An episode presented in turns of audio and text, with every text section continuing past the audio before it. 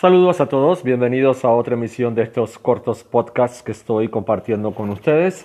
Para aquellos que no han tenido la posibilidad de estar en contacto conmigo en previos o en previas emisiones, permítanme presentarme. Mi nombre es Osvaldo Torres, soy el director de la consultora Hotelería de la Experiencia y ofrecemos servicios de consultoría y formación para empresas hoteleras, para escuelas de hotelería y empresas de servicio a nivel internacional.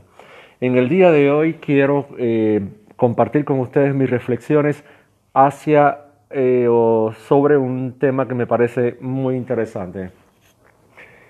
Albert Einstein, en una de sus tantas frases eh, importantes que nos dejó como legado, dijo, si quieres entender a alguien, no escuches sus palabras, observa su conducta.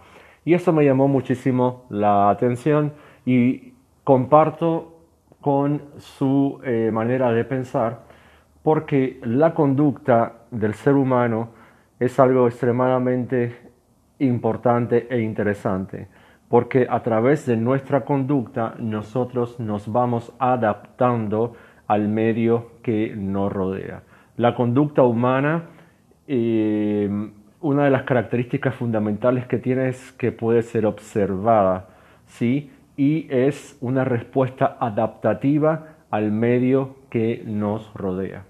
Y si utilizamos esta definición o eh, esta definición a las empresas de servicios o las empresas hoteleras una manera de conocer de la forma en que el cliente se está adaptando al servicio y al producto es precisamente observando su conducta.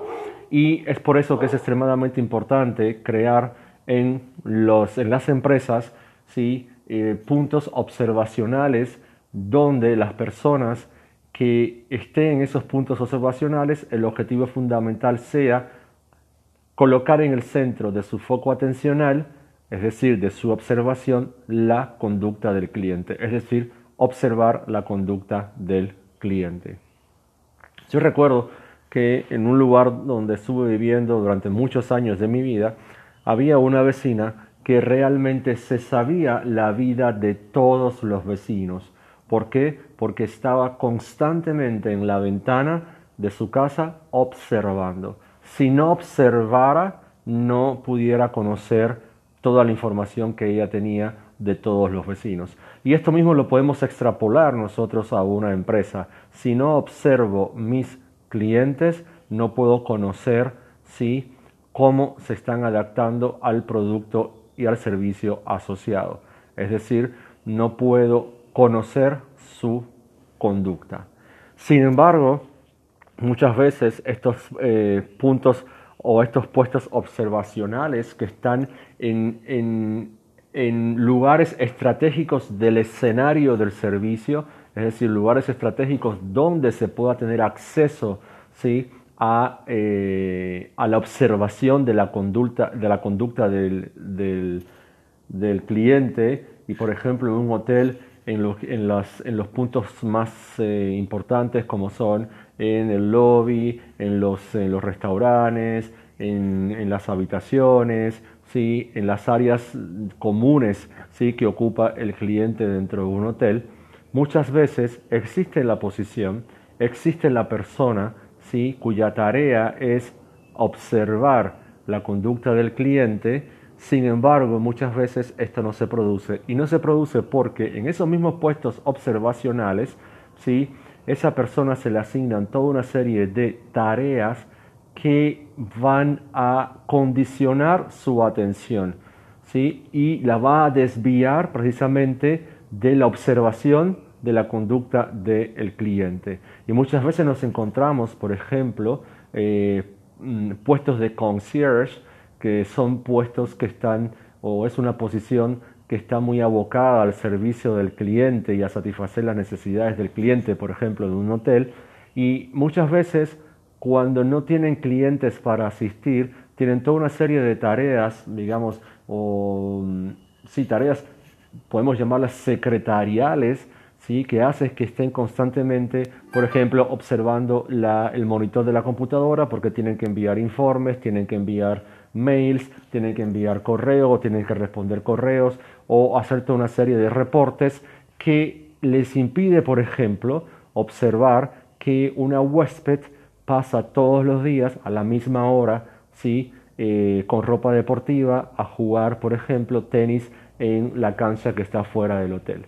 Y esta es una conducta repetitiva que nos está diciendo que es un hábito, ¿sí? que es una preferencia que tiene ese cliente, que nos permite en un momento determinado utilizarlas en nuestra conversación con el cliente, ¿sí? para llamar la, atención y para que se sienta ese cliente reconocido e importante, ¿sí? y para generar em, conductas de aproximación del cliente hacia nosotros. Y esto no se puede detectar porque, repito, porque muchas veces esa persona ¿sí?